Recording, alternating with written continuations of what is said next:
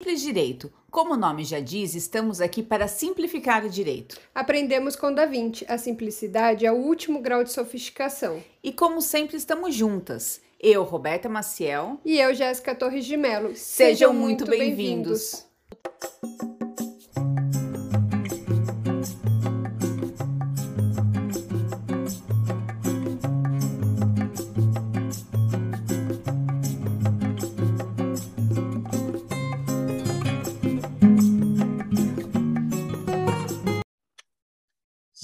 Gente, a saudade que eu tava de gravar, demos um tempo no podcast, estava difícil aí conciliar é, a maternidade, o trabalho. Para quem não sabe, eu tô com uma bebezinha de quatro meses, cinco, fez cinco, cinco meses. Final de semana. É, então, assim, acabou tumultuando e, enfim, voltamos agora a casa em ordem, vamos voltar com a segunda temporada.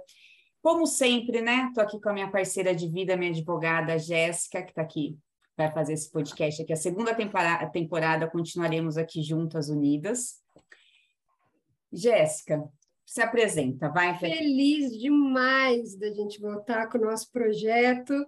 E claro, né, assim, voltando com muita energia, com muita coisa boa. E o nosso convidado, mais do que especial, ele participou da primeira temporada. Ele está de volta como nosso primeiro convidado, porque ele tem aqui as portas abertas sempre que ele quiser. Ele é o nosso mestre de coração. Coração. Eu sou advogada familiarista, acho que todo mundo me conhece, mas o doutor André foi quem me ensinou direito do trabalho. Então, ele é o nosso mestre, sempre será doutor André Luiz Paz de Almeida. Seja muito bem-vindo novamente ao nosso podcast. Gente, eu que agradeço. Para mim é uma honra. Fico muito honrado, Jéssica, Roberta, de estar aqui com vocês, ainda mais inaugurando essa segunda temporada, essa nova temporada aí de vocês. Realmente eu estou muito honrado com isso. O trabalho de vocês é um trabalho muito bem feito. É um trabalho que quando eu comecei a conversar inicialmente com a Roberta, é, e ela me convidou, eu já vi algumas coisas e falei, nossa, como é bem feito isso, como é bem explorado, como é didático, né? É, porque, afinal de contas, tem muita gente que ouve a gente aí que não é do ramo do direito, né? Sim. E isso é bastante importante. Eu, da primeira vez, recebi um feedback muito legal, Roberto e Jéssica, e eu fiquei muito feliz mesmo, estou muito honrado de estar participando aqui com vocês de novo. Sou eu que tenho que agradecer e estou sempre à disposição. Ai, que delícia. E a gente estava aqui um pouquinho antes da gravação falando um pouquinho da vida do Dr. André. A gente estava comentando ele aí com passou diversas dificuldades recentemente, é pai de três filhos e lindos, gostosos, maravilhosos, Ai, deliciosos, apertáveis. Para mostrar mais eles, Quantos porque faz tempo anos? que a gente não vê. Quantos anos eles têm? É, eu tenho um de 12, né, que mora em Floripa, e eu tenho né? gêmeos né? de 5, Nando. Eu tenho gêmeos de 5, o André e o Marco Aurélio, que moram aqui em São Paulo. Ah, que e amanhã já estou com eles, por sinal. E aí, como é que foi, aí tá sendo, porque você continua aí nas redes sociais, bem ativo, e mesmo diante dessas dificuldades todas que você passou, se você quiser falar um pouquinho aqui com a gente, é, um pouquinho aí ah, também Jéssica, da pessoal do André. Pra, pra nosso... eu, eu, eu, falo assim, eu falo com prazer disso, porque foram momentos assim extremamente complicados da minha vida, assim, esses últimos dois anos. Mas esse último ano, principalmente, é, foi um ano de realmente superação, realmente botar Deus acima de tudo, acreditar e não se entregar. O ano passado, por exemplo, eu perdi meus dois irmãos, nós éramos em três, né? Eu perdi dois irmãos em seis meses. Minha mãe ficou muito doente. E esse ano eu tive uma dor no abdômen, assim, insuportável. Só para você ter uma ideia, eu tinha ido fazer academia, voltei falei, ah, dor de academia. Fiquei um pouco em casa, um pouco em casa, tal. De repente, a dor começou a ficar, de fato, insuportável eu fui para o hospital, estava com uma diverticulite. O problema não era a diverticulite, é que a diverticulite estava tão grande, tão inflamado, que ela perfurou o meu intestino.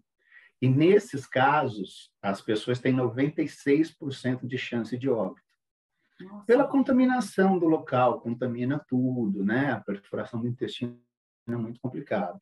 E eu passei por uma cirurgia de cinco horas e meia, é, ainda estou com bolsa de colostomia, com drenos, a recuperação é muito complicada, Mas agora, dia primeiro, eu faço nova cirurgia, retiro isso. Nesse meio tempo, é, parece novela, né? Mas nesse meio tempo, é, eu perdi um tio que era meu segundo pai. Eu estava internado no hospital, tava, mas eu estava na UTI ainda, pós-cirúrgico, eu não pude sair.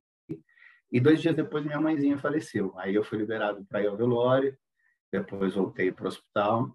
Mas de tudo isso, só teve uma coisa boa. Eu fiquei solteiro.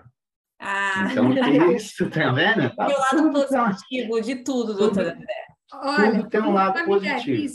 Doutor André, eu sou, eu sou advogada familiarista e eu trato aqui, cuido dos divórcios, das separações, então que bom ouvir um solteiro que se separou, que está bem, que está seguindo a vida, que está trabalhando aí a mil, né? Ah, tô, graças a Deus eu tô. Eu acho que a gente precisa fazer isso, sabe? Eu acho que em alguns momentos, por exemplo, eu estou fazendo terapia, claro, né? Foram muitas coisas há muito pouco tempo, é, mas cuidando do meu pai, que tá, vai fazer agora 87 anos. Então, assim, é, é, é, acho que a gente precisa de uma ajuda, como uma ajuda de, uma, de um terapeuta, de um profissional da área. Acho que mesmo quando você está bem, você deve fazer terapia, sinceramente. É, isso me ajuda demais, assim, me ajuda muito. Mas é, eu tenho na minha cabeça, assim, que todo santo dia, com tudo isso que aconteceu comigo, todo santo dia eu acordo, a partir do momento que eu acordo, eu tenho 30 segundos para sair da minha cama, ir até o espelho, antes de escovar os dentes e dar um sorriso. É.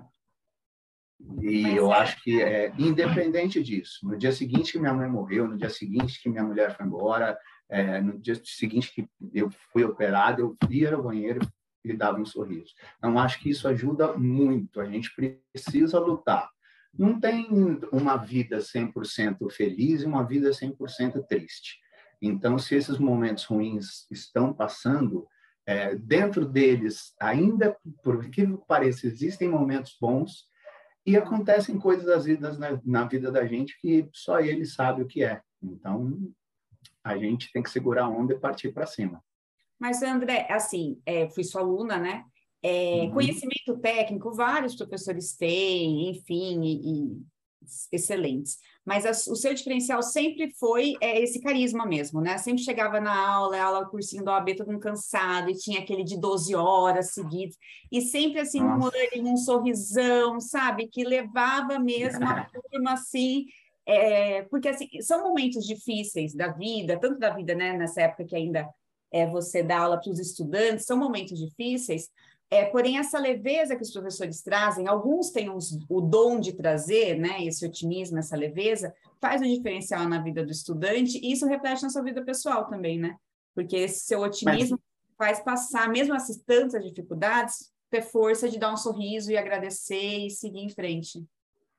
E, Rô, assim, quem está nas minhas redes sociais sabe disso. Cara, eu nas minhas redes sociais, eu até sou criticado muitas vezes por ser tão honesto. É, eu nas minhas redes sociais, eu passo, o que está lá é a minha vida, cara.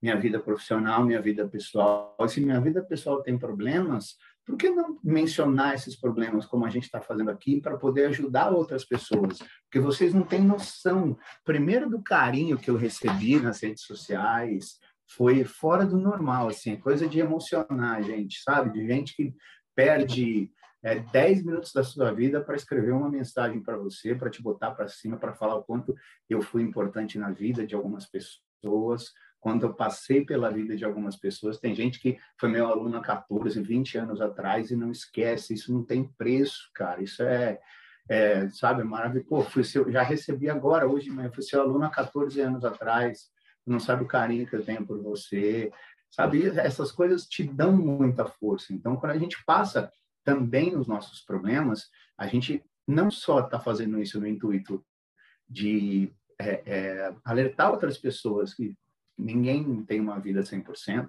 essas coisas de Instagram 100% é mentiroso e eu odeio esse tipo de demagogia, mas que principalmente é, essas pessoas te ajudam a levantar. Essas pessoas ajudam de longe a te levantar, é, a, a te reconstruir, que foi de fato o que está acontecendo comigo esse ano. Mas já estou chegando lá, duas semaninhas já entro na faca de novo, e aí mais 15 dias estou na academia. Exato. Vamos recuperar esses músculos perdidos aí, doutor André. Vamos recuperar músculo. É. Podemos ir para o tema. Namorada só que a gente pode deixar um pouquinho de lado. É assim, né? Quem é a gente, né? Mas espero o senhor estar mais confortável com a situação, né? Aos é. poucos é. retomando aí a vida amorosa. Deus está guardando. Não, tá, né? Tá. Hum. É, né? Precisa retomar uma vida amorosa também única, né? Pode ser uma vida amorosa né? variável, Esse é um mais tranquilo. Um outro pouco, né? podcast né? familiar. É. é, ela vai falar sobre poliamor, é, relacionamento não, aberto. Não, não, não, essas coisas eu também não, não sou chegada assim, não. Mas não, a gente então, vai... tá bom. Então, olha, nós como também, você falou de pessoas que há mais de 14 anos, nós fomos sua aluna há 17 anos atrás. Então, aí, até tá hoje a gente mantém esse carinho. E vamos ao tema de hoje, né, Roberto? Então, assim, no Instagram mesmo, é, o doutor André, ele mescla muito, né? Ele fala, lógico, da vida pessoal e das dificuldades que, que a, esses últimos anos ele teve, mas ele também traz o conteúdo jurídico, né? E ele estava falando sobre, comentando sobre essa lei 14.457, que criou o programa Emprega Mais Mulheres. E por isso foi aí que eu chamei ele para participar, porque é, ele escreveu um artigo, né, sobre isso, e ele falou que em pouco tempo ele pediu para mandar no, no, direct um e-mail, e em pouco tempo ele falou que já tinha mais de 300 pessoas, né? Para ele passar esse artigo. Então, daí a gente vê é, como ele, ele é querido por todos, porque tem tantos é, juristas, advogados que escreveram artigos, mas mesmo assim os, os, os, alunos e a audiência procura ele, né? Procura, quer saber como ele escreve, como ele interpreta. Então, a gente queria começar disso, doutor. É, quais são os pontos mais relevantes, mais importantes, que realmente é, traz um diferencial para essa legislação? Olha, é, a primeira coisa importante que eu acho é que é, o programa ele tem uma, um intuito. Né? A lei, a, a lei que traz o programa Prega Mais Mulheres, ela tem um intuito muito bom. É, eu só fico um pouco incomodado no momento em que ela foi lançada, alguns conteúdos óbvios que a lei tem, e que em determinados momentos me parece um tanto quanto eleitoreiro. Eu, por favor, não estou aqui entrando em, em, ponderações políticas, são considerações completamente apolitizadas. Eu não falo isso, não faço isso em aula, em absolutamente nada. Absolutamente nada. É, mas é, é são algumas coisas, é, como, por exemplo, é, gente, a, a, a, inclusão de regras de conduta de respeito ao assédio sexual e de outras formas de violência, é, destaca a lei no capítulo 7 né? É, fixação de procedimentos para recebimento e acompanhamento de denúncias, apuração de fatos, inclusão de temas referentes à prevenção ao combate sexual e outras formas de violência. É, note, realização de ações de capacitação, orientação e sensibilização dos empregados. É, isso, me desculpe, isso aí é para inglês ver. Né? É, o empregador vai fazer um, um folhetinho lá e vai distribuir na empresa, ou fixar no mural da empresa, ou distribuir para os empregados, falando o que é o óbvio. Sabe aquela lei que fala, antes de entrar no elevador, verifique se ele está no andar? Sim. Me parece um pouco isso. Então, são algumas coisas dessa lei que me preocupam. É, é, eu trago, é, num primeiro momento, uma lei com uma boa intenção, numa péssima hora, e que foi recheada com algumas, alguns temas importantes e outros óbvios. Uhum. Pelo amor de Deus, gente, qualquer um tem que saber, qualquer um tem que saber que não pode matar. Qualquer Sim. um tem que saber que você tem que ter uma conduta de respeito à mulher. Qualquer um. Ah, ah, André, mas tem muita gente que não tem, não. Tem muita gente que mata também. Uhum. Né? Mas é, é, é, sabe que não pode e faz. Então, é, isso não precisa ser enfadonho. Isso não precisa ser reiterado. A CLT já traz essas condutas no trabalho de proteção à mulher. A CLT, é, na reforma trabalhista, já fala, é, inclusive nos danos extrapatrimoniais, que quando a pessoa, de um modo geral, se sentir ofendida é, é, verbalmente, sexualmente, ética, é, etnicamente, é, a pessoa tem que buscar o seu direito extra patrimonial. Então, o que eu vejo, sinceramente, é uma lei que podia ter sido bem legal se ela tivesse sido lançada em outro momento e se ela não tivesse uma natureza típica de véspera de eleição, onde nós temos algumas coisas aqui que são, repito, né, é, pleonasmos. Óbvio, né? Por favor, né? não, é, é um tanto quanto ridículo. É, de outro lado, eu vejo pontos bons nessa lei. Por exemplo, André, os empregados. Eu quero fazer uma pausa aqui. Como já falei, advogada familiarista, não estudei a lei, estou aqui como leiga para entender, junto com é. o público que está nos ouvindo, você falando que é, esses pontos já existem, mas cada vez mais eu vejo que o óbvio precisa ser dito e repetido mas eu quero que, antes que o doutor entre nos pontos da lei, o doutor explique do que se trata efetivamente essa lei. Para as pessoas que se. Na verdade. Todo mundo na mesma página. É, na verdade, a lei ela tem o intuito de empregar, como próprio, a própria lei destaca, empregar mais mulheres dá preferência de contratação em determinados momentos para mulheres tá. e dá preferência em determinados tipos de funções para as mulheres. Tá. Então, a lei basicamente é essa. Tá? A lei basicamente é essa. Vamos de, é, deixar um é, algo claro. Por exemplo, o que é muito legal, isso merece destaque porque é muito legal. É, o artigo 7 fala que em relação ao teletrabalho, e ele, ele determina que os empregadores deverão conferir prioridade às empregadas ou até mesmo empregados com filho, enteados, sob guarda judicial, não interessa, uhum. até seis anos de idade. E que as, as mães que têm filhos com deficiência, elas não terão, é, é, é, é não tem limite de idade. de idade. Então, isso é muito legal. Então, assim, por exemplo, se eu for no meu escritório oferecer teletrabalho, como eu tenho hoje, né? Desde a pandemia a gente vem um pouquinho com isso. É, e como eu, quando eu for oferecer teletrabalho, eu preciso priorizar as mulheres que tenham filhos até seis anos de idade. Vamos deixar claro, não é qualquer mulher. São mulheres que tenham filho até seis anos de idade. É, ou, se o filho tiver deficiência, não há idade para que isso aconteça. É, a grande questão, veja, que é, eu é, me preocupa é o pós. É, isso é uma questão que me preocupa demais. É, a lei, por exemplo, ela não determina, e eu acho que uma lei ela precisa em determinados momentos ser autoexplicativa. A lei ela não determina é, o que fazer quando a criança completar sete anos de idade. Hum. Ela não determina. Então, se é mantido, empregado... você teria que retornar para o presencial. Então, como diria o agora ministro, meu querido amigo Sérgio Pinto Martins, o que a lei não proíbe, admite. Sim. Então, a partir dos sete anos de idade, eu posso exigir que a minha empregada volte ao trabalho presencial. Né? Você note que são seis anos, possivelmente, de trabalho telepresencial para uma volta em que ela não pode falar não. Sim.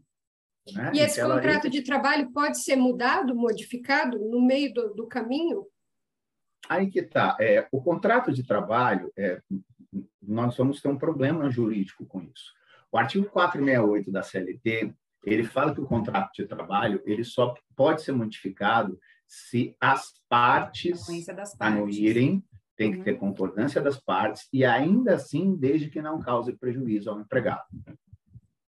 Então, note que nós vamos ter um contrato de trabalho que prevê até os seis anos o teletrabalho mulher trabalhando em casa, basicamente. E depois disso, vai ser entendido como alteração do contrato, porque se for entendido como alteração do contrato, vai prejudicar a empregada, e a empregada pode não concordar. Sim. E aí a gente não vai conseguir. Ou não, na minha opinião, não. Na minha opinião, a partir dos seis anos, é o que eu falei agora, que o Sérgio escreve muito, o que a lei não proíbe admite. Então, a partir dos seis anos, não será considerada alteração é, unilateral, é, é, é, inválida que girasse uma nulidade se o empregador exigir que a empregada volte a trabalhar.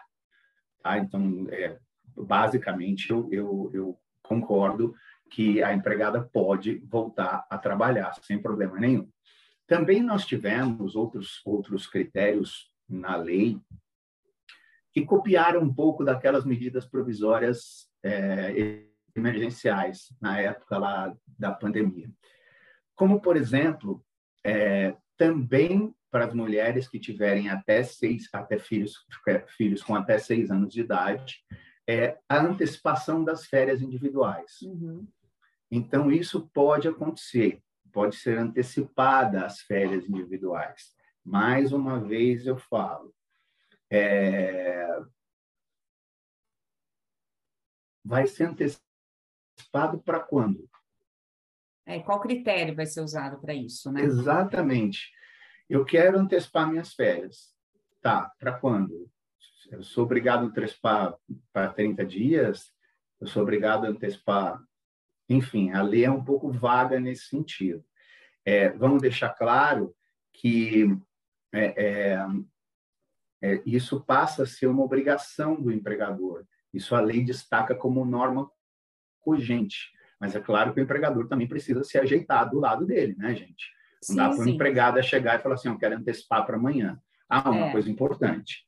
É, vocês sabem, nós sabemos que a CLT exige que o pagamento das férias, juntamente com um terço constitucional, ele seja pago até dois dias antes do empregado sair para usufruí Sim. Isso não acontece nessas medidas aqui desta lei do programa Emprega Mais Mulheres.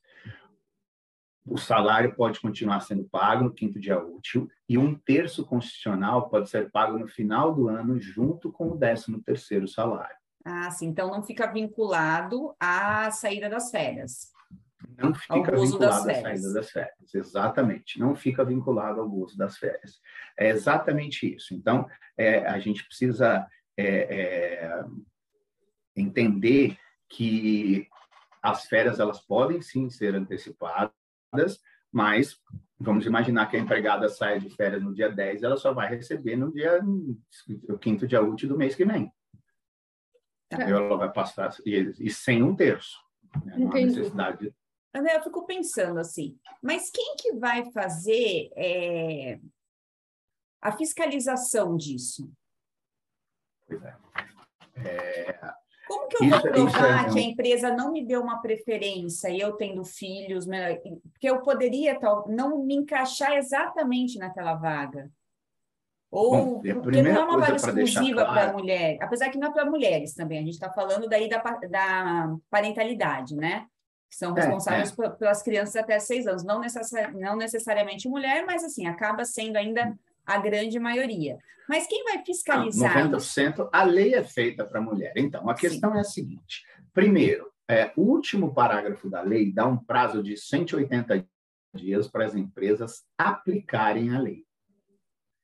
Aqui, é, me parece um caso típico de fiscalização do Ministério do Trabalho, mas um caso muito típico nesse sentido, entendeu? Você pode ter certeza que o ano que vem vai chover fiscalização no Ministério do Trabalho, querendo saber se isso aqui está sendo cumprido. Por isso que eu tenho falado para os meus clientes, tenho falado muito para eles, e olha, gente, é, precisamos fazer isso. Nós não temos é, como não fazer isso. Então, nós vamos tentar antecipar as férias, é, nós vamos. É, é, é, podemos suspender o contrato, porque é outro critério também importante, e é bastante interessante a gente falar, que passa a existir a possibilidade de suspensão do contrato das mulheres que querem se qualificar ou estimular ou aumentar o desenvolvimento. É o artigo 15 que fala isso. O artigo 15 traz uma redação que, se vocês me permitem, venha para falar, ele fala assim: claro. mediante requisição formal da empregada interessada, para estimular a qualificação de mulheres e o desenvolvimento de habilidades e de competências em áreas estratégicas ou com menor participação feminina, o empregador poderá suspender o contrato de trabalho para participar em curso ou em programação, um programa de qualificação profissional oferecido pelo empregador. Então, veja, É, se a mulher que é, é, exigir, se ela exigir, é, o programa de aprimoramento ele tem que ser fornecido pelo empregador. Claro, pode ser terceirizado ou não, né? Não tem nada, nenhum problema com isso. Eu só quero lembrar vocês um critério um tanto quanto básico ali no nosso campo do direito do trabalho, meninas. Vejam só, é, suspensão não recebe salário e não conta como tempo de serviço. Sim. Aqui é exatamente igual. A empregada vai receber uma bolsa compensatória. E se o empregador quiser dar, ele não é obrigado, ele pode conceder algo a mais. Então, é, nota uma coisa, gente, é, parece bonito, mas eu sempre gosto de colocar a, a, a visão prática que eu tenho de 25 anos de advocacia profissional. É, veja só, é negócio para a empresa contratar uma empresa terceirizada ou contratar professores e abrir um curso dentro da empresa para fornecer as empregadas? Você vai falar assim, ah, André, eles vão parar de pagar salário? Até pode ser. Até pode ser. E aí eu te pergunto, qual empregada vai querer esse curso?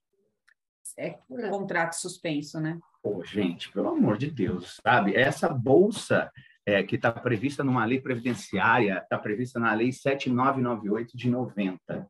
7.998 de 90. Para quem quiser dar uma olhada lá, é artigo 2A, Lei 7998 de 90. Essa bolsa, ela é ridícula. Ela não é, não é, você não vai nós não estamos falando aqui Não chega a ser um benefício para a mulher também, porque ela, ela acaba perdendo os seus direitos, né, do, do salário, não, do... Gente, trazendo para a realidade da mulher que tem um filho pequeno, ela vai, ela, que já tem esse receio do desemprego por ter filho pequeno, ela vai requerer formalmente um curso, assim, acaba sendo para classe trabalhadora uma coisa utópica, né? Talvez isso para grandes empresas, um cargo de chefia, mas lá para a mulher que precisa do dinheiro lá para pagar as contas, para é, é, sustentar é. a criança, acaba sendo uma, uma lei assim igual o, o doutor falou, cheia de boa intenção, mas talvez não prática.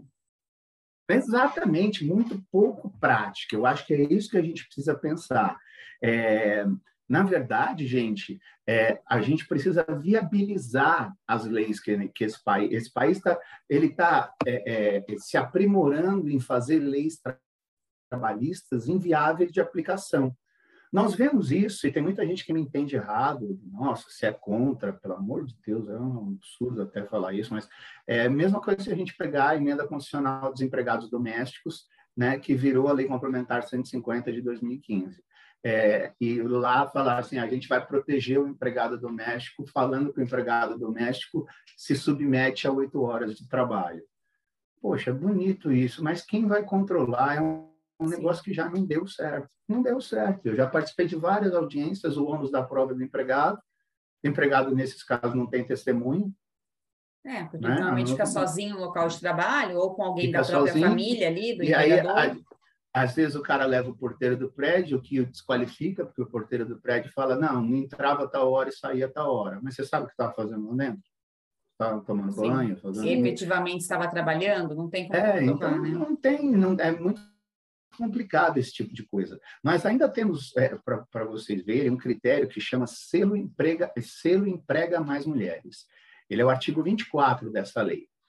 É, esse, com todo respeito, me parece nitidamente eleitoreiro. Mas nitidamente. Ele menciona obrigações é, trazidas desde a Constituição de 88, como reconhecimento das empresas pela organização e atendimento às necessidades das empregadas, boa prática de empregadores, promoção de igualdade cultural entre homens e mulheres.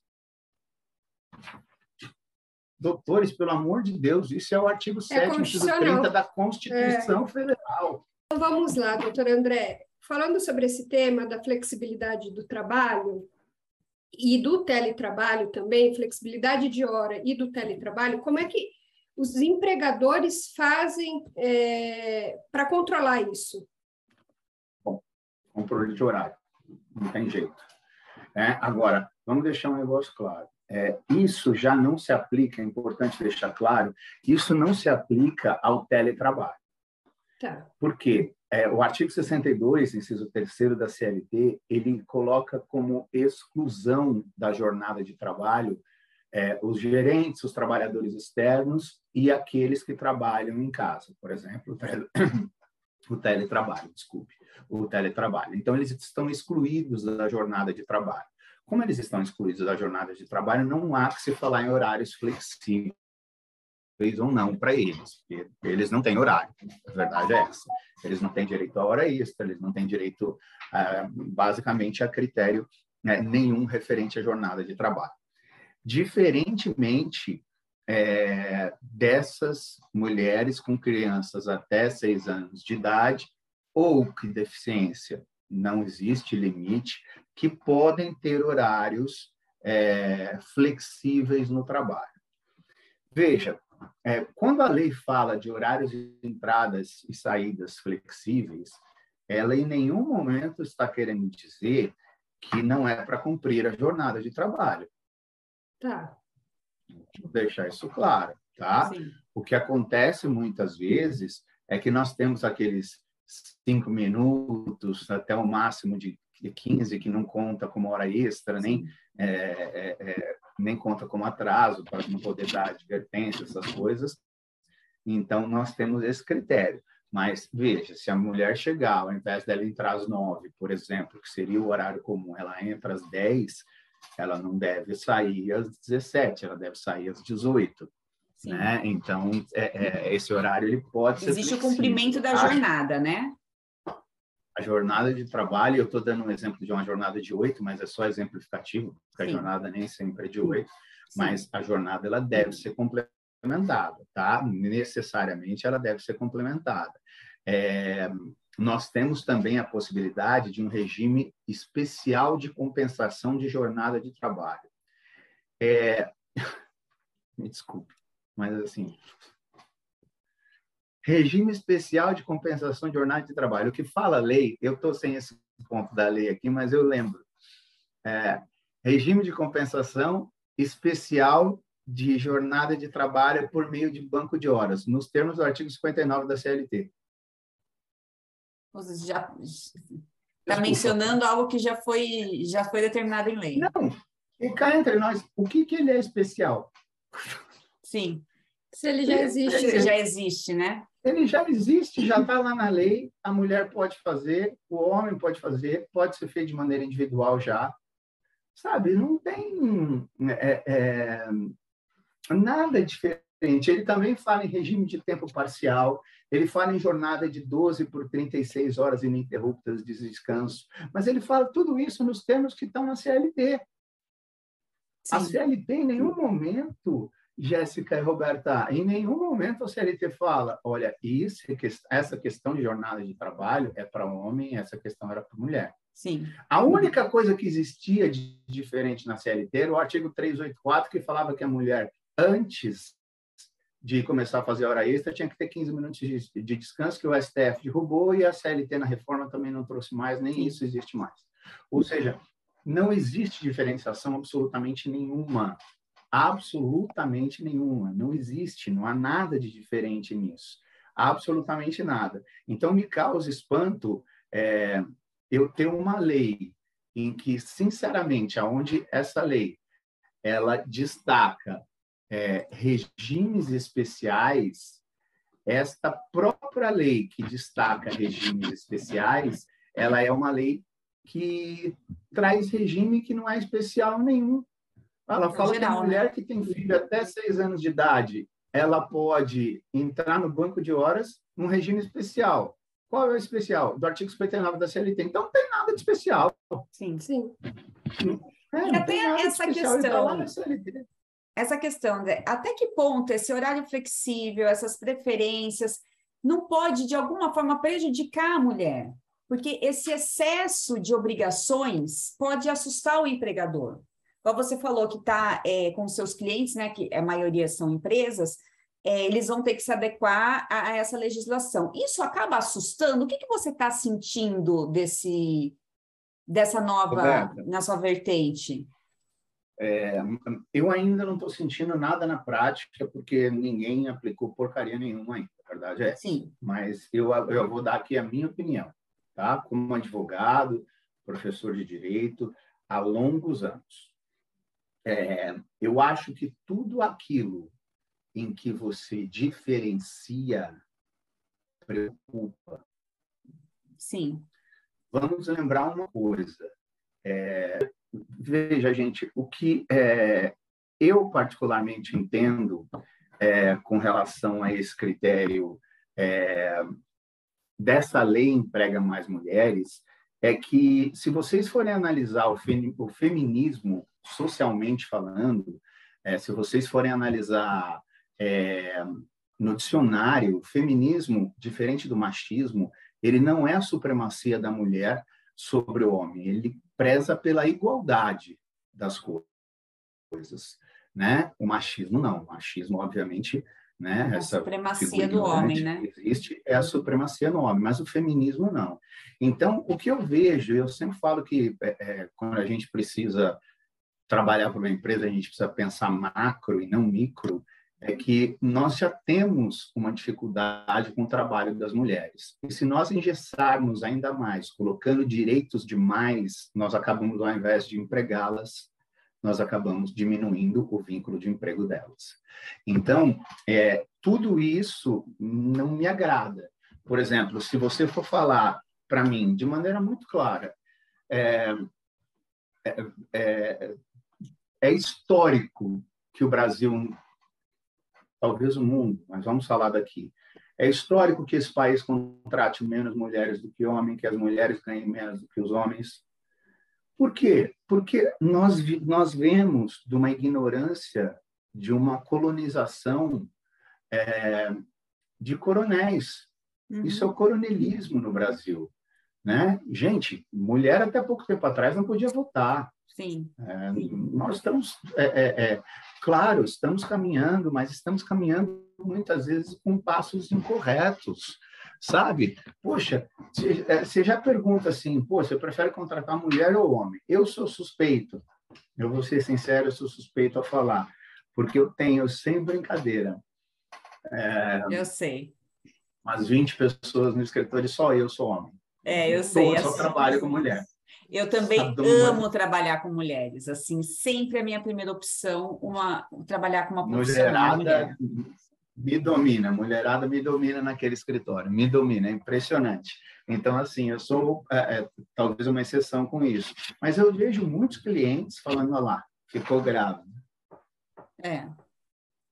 É, infelizmente tem essa questão, tanto que é, a questão da estabilidade e a demissão no primeiro ano da, do retorno ao trabalho, isso até acho que é um bom tema para a gente vir no outro é, podcast, até essa questão do, do as mulheres têm, normalmente são menores as remunerações. Porém, os trabalhos insalubres, os trabalhos braçais, a maioria são homens também. Então, assim, tem que se pôr na balança também.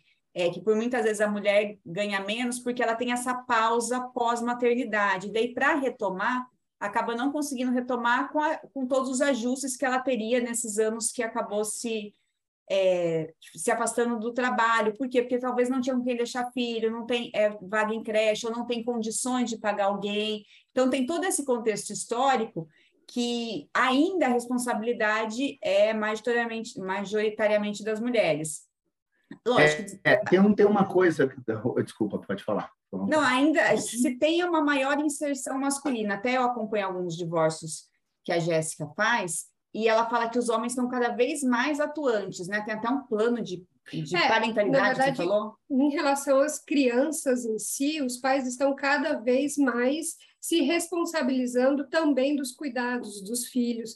E, e hoje em dia, no divórcio, a gente não fala mais que o pai convive. O pai ele não fala mais que o pai visita, o pai convive, na verdade, com o filho. Então, ele tem que se responsabilizar tal e qual a mulher com os cuidados daquelas crianças, especialmente claro. quando a gente fala de guarda compartilhada.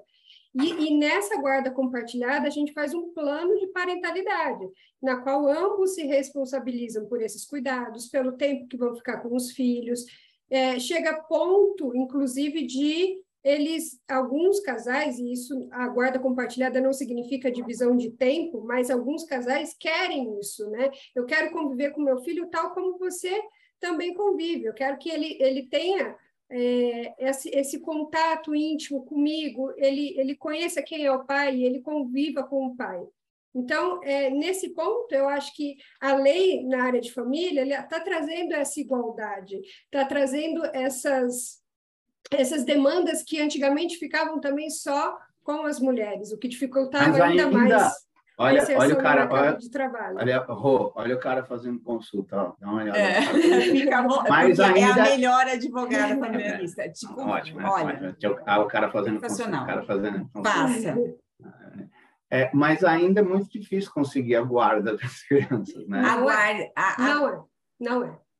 A guarda é. A guarda geral, vamos fazer aqui um parênteses para virando o podcast para minha sardinha. É, não, eu já, um já virei por causa da consulta, já fiz a consulta. Vamos fazer já um parênteses. assinando a procuração a amanhã. A, a regra hoje é guarda compartilhada. Sim. A regra. Exceção é guarda unilateral.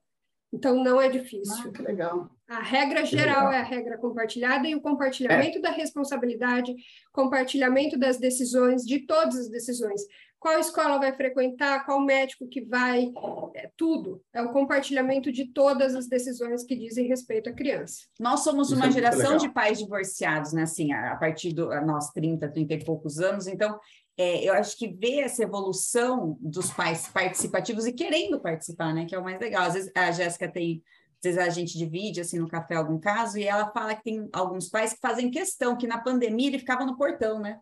para ter um contato com a criança, porque a mãe não queria tirar de casa, enfim. Que muita mulher usa a criança também como escudo, né? Enfim.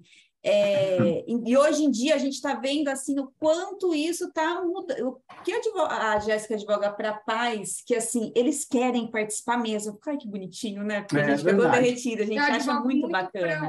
É, a é maioria. Não, eu, eu faço questão, gente, só para vocês, é, eu sei que a gente está mudando o clima, assim, eu tenho um filho de 12 anos, como eu falei, que mora em Floripa, né? Sim. É, eu, durante sete anos, eu toda sexta-feira saía do meu escritório uma hora da tarde, pegava um avião, ia para Florianópolis, pegava um táxi, pegava ele na escola, voltava para o aeroporto, pegava outro avião e vinha para São Paulo. Ah. Domingo, eu levava ele de avião até Florianópolis durante sete anos. Eu levava ele de avião até Florianópolis, deixava ele lá, pegava o táxi, voltava para o aeroporto e voltava para São Paulo. E agora ele vem sozinho? Agora ele, dá, ele vem sozinho. Agora, graças a Deus, ele já vem então, sozinho. É, é, é, lógico, é um cuidado e é um trabalho também, porque tem a sua vida profissional, além do cansaço de uma semana, mas são momentos que ficam. Você vai poder. E despesa, né? A gente não pode esquecer é, também que tudo também, dinheiro, né? claro, né? tudo, tudo acaba sendo um gasto. E até falando nisso, eu só trazendo aqui, essas empresas é, que têm a funcionária, agora eu fui na consulta, né? Que tem a funcionária que tem filhos menores de seis anos, ela pode solicitar. Já é, trabalhando na empresa. Já trabalhando né? na empresa, sim. Ela pode solicitar essa alteração no contrato de trabalho? Pode. Ou não é pode. é retroativo, pode. são só novos funcionários? Não, não, de forma nenhuma. Aí é aquele critério que a gente aplica que é, Nossa Senhora, Arnaldo Sussequim falava também, é o critério da lei no espaço e no tempo. Né? Sim. A lei, ela é, é, modifica os contratos em vigor.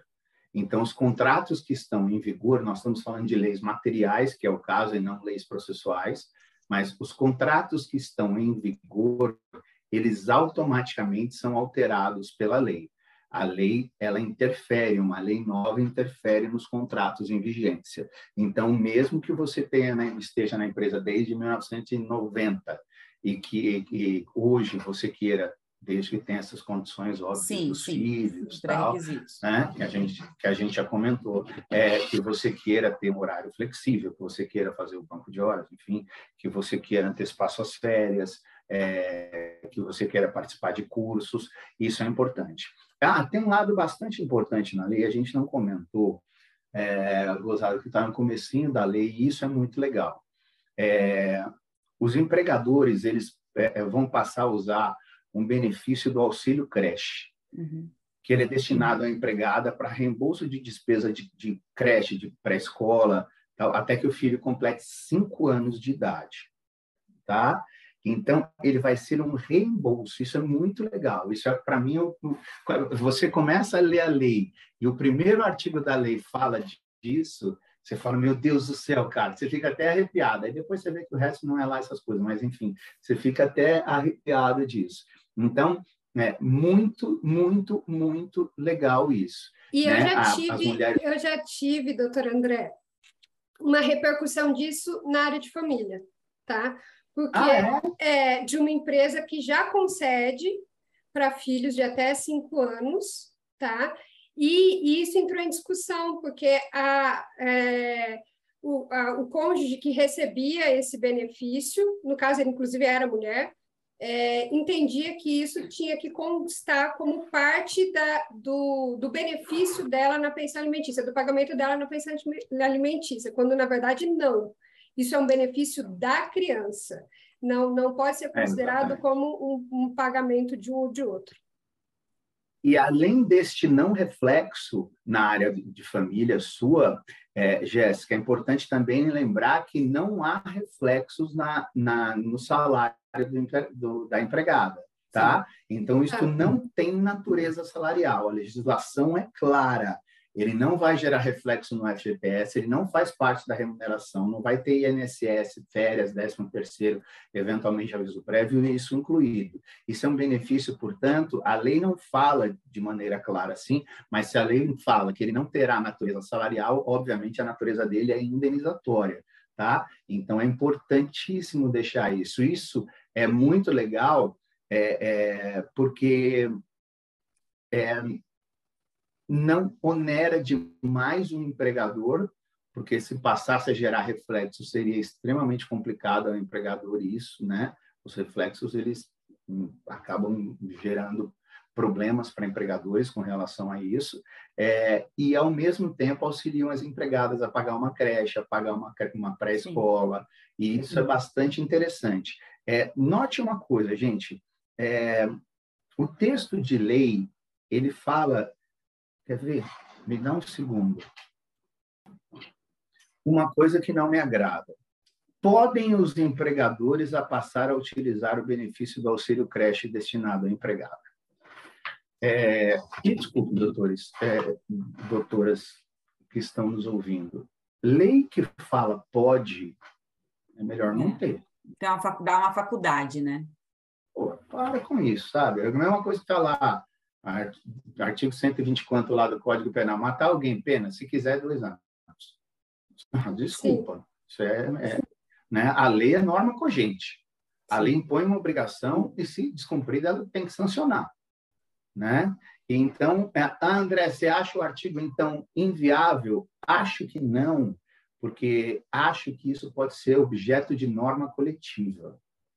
E quando eu tiver um acordo, uma convenção coletiva de trabalho, aí sim eu tenho força de sindicato. Eu acho que a empregada diretamente não vai conseguir isso para o empregador, porque a empregada não tem força para isso, via de regra. Nós estamos falando tudo em regra, né, gente? Uhum. Porque, uhum, sim. Né? Pelo amor de Deus, como a Roberta falou, se a gente começar a falar de diretoras de empresa que ganham 60, 70 mil reais por mês, a lei nem, não interessa para elas. Sim, né? A lei se interessa para a empregada que precisa. Começa a falar aqui de creche, então né, necessariamente é a empregada hipossuficiente mesmo. Né, empregada que tem necessidade. Então, é, é a grande a tá realidade, tá né? Eu, a legislação tem que ser feita para essas pessoas. Né? Então, assim, fazer uma empresa, é uma lei para empregar mais mulheres com esse título, deveria pensar é, numa forma de inserir a mulher no mercado de trabalho, mas sem tantas, ao meu ver, sem tantas obrigações, sem tantas diferenciações, porque isso acaba, acaba mais que excluindo do que nos inserindo, assim, e eu agora com uma bebê pequena, a gente sabe, é, você teve gêmeos, né? Eu não consigo fazer essa conta de ter dois filhos ao mesmo tempo, mas gêmeos, a, a, correria que foi, e mesmo assim tem que trabalhar, né? Eu sou autônoma, então a gente tem que trabalhar. É, então, assim, você colocar tantas barreiras para o empregador, o empregador realmente, como você disse, já fala assim, putz, está grávida. Né? Não é, tem essa coisa, eu vou exatamente. poder contar com ela, não. Putz, gente, vai... é, a gente, mais obrigações. A gente, olha, numa, numa boa, a gente não está aqui para ser demagogo, sabe? Acho é ridículo esse tipo de coisa, ainda mais um podcast do, do estilo de vocês que diz respeito a algo social, que é o direito. É, existem motivos para empregadores não quererem contratar empregados. O que a gente tem que fazer é estimular isso.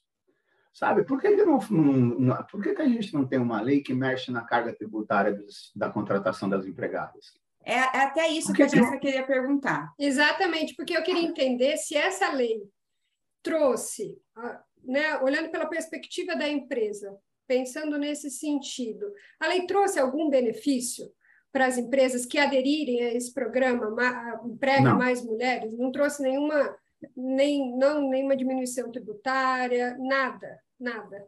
Nada, absolutamente nada. E Nem mais esse isso, selo né? da mulher, que daí vai ser o quê? Basicamente um só um, um selo que diz, ó, estou empregando mais mulheres, né? Nada é, mais. Exatamente, não existe uma obrigatoriedade, sabe? É, é, existe, eu não acho nem que, é, é, acho que até utilizei a palavra incorreta. Eu não gosto dessa palavra obrigatoriedade, porque eu acho que isso gera problemas e discussões sérias é, como, por exemplo, a lei do deficiente físico, que gera obrigatoriedade de contratação, essas coisas, eu sou, mas ficamos para outro momento com isso, mas eu sou extremamente reticente com esse tipo de coisa. É, o que eu acho é assim, nós é, é precisamos criar incentivo para a contratação das mulheres.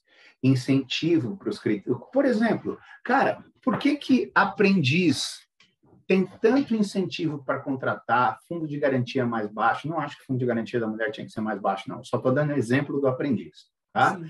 Mas, por exemplo, você sabe hoje que você contrata um empregado e, via de regra, ele custa 1,8. Sim. Ele custa quase dois empregados. Por que você não contrata um empregado, uma empregada e ela custe para você 1,2? Pô, o empregador... Seria bem interessante, né?